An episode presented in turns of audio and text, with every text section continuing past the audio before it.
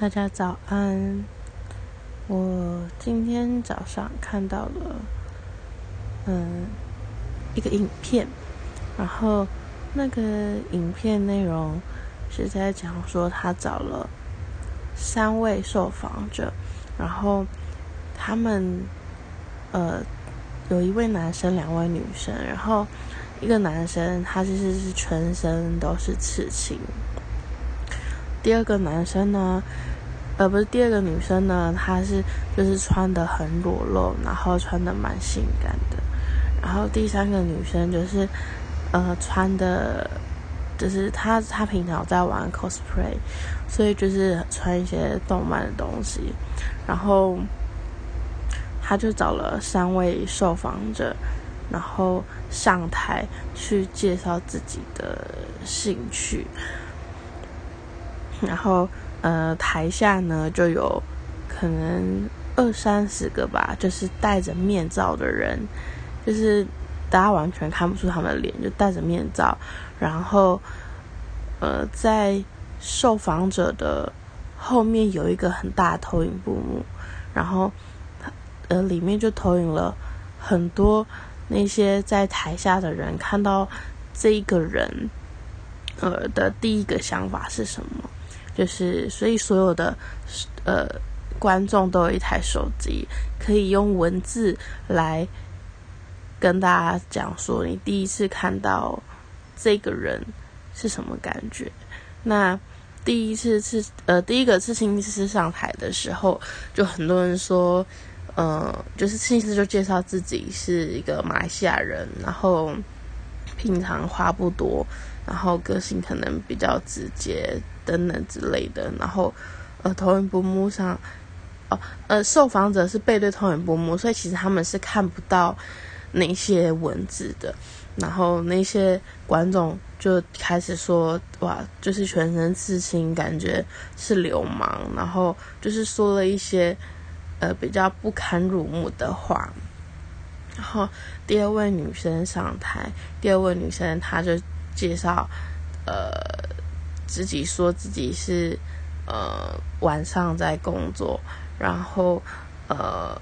因为工作关系白晚呃晚上工作，然后白天休息，然后很少朋友什么的，然后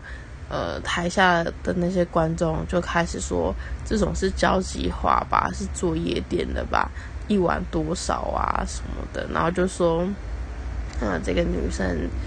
呃。感觉就是奶很大，应该就是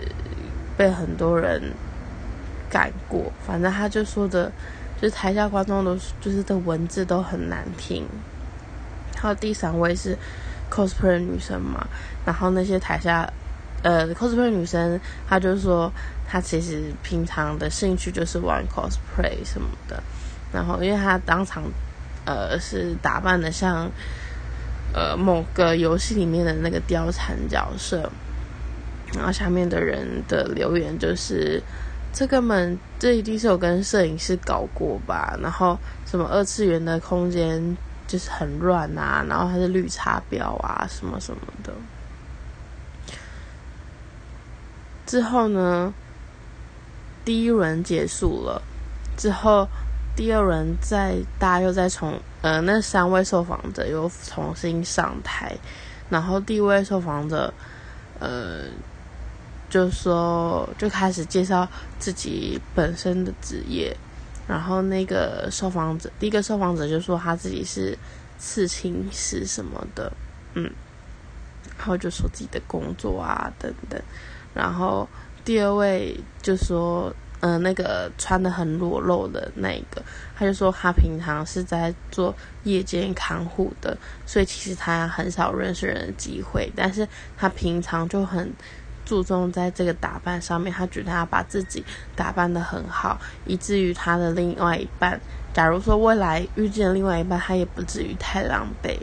那第三位呢，是呃一位国小的音乐老师，他觉得他自己。呃，比较适合跟这些单纯的小孩相处什么的。然后之后，呃，就是他们呃制作人就问他们问他们三位说有没有想要转过头看刚刚那些在台下观众给他们的就第一次的评论，然后他们每个都说好，他们想看一下，然后就你知道他们就是影片照他们转过头那件瞬间，其实我真的有点眼眶泛泪，就是甚至是。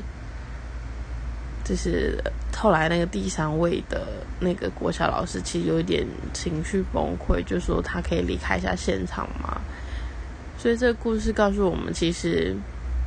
很多时候我们都是在当呃网络后面的键盘手，然后常常在可能看单一事件的时候而去评论大部分的事情，可能有时候。嗯，尤其是现在媒体真的很混乱，看到一件事情就播报，然后，而而导致可能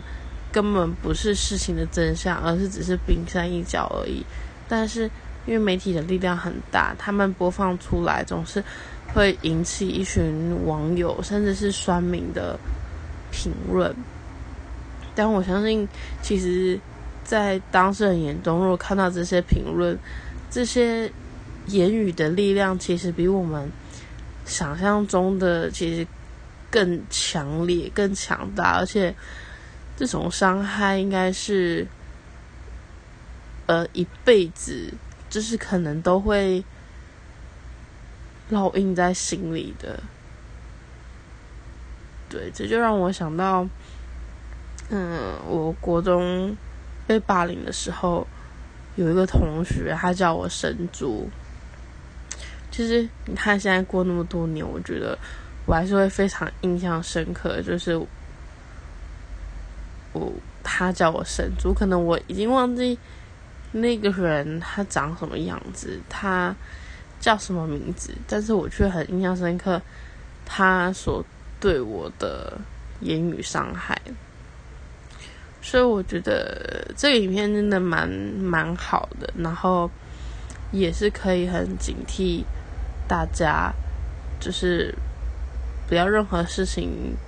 都就是看片面，然后不要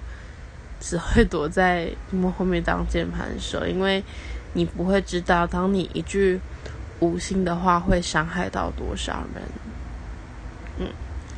那以后有机会再跟大家分享，呃，我以前国中被霸凌的事情，因为这件事可能我到现在说出来，可能他还是会情绪有点激动。嗯，然后今天早上看这个影片，那分享给各位，希望如果大家对于这件事情有什么看法，欢迎跟我分享。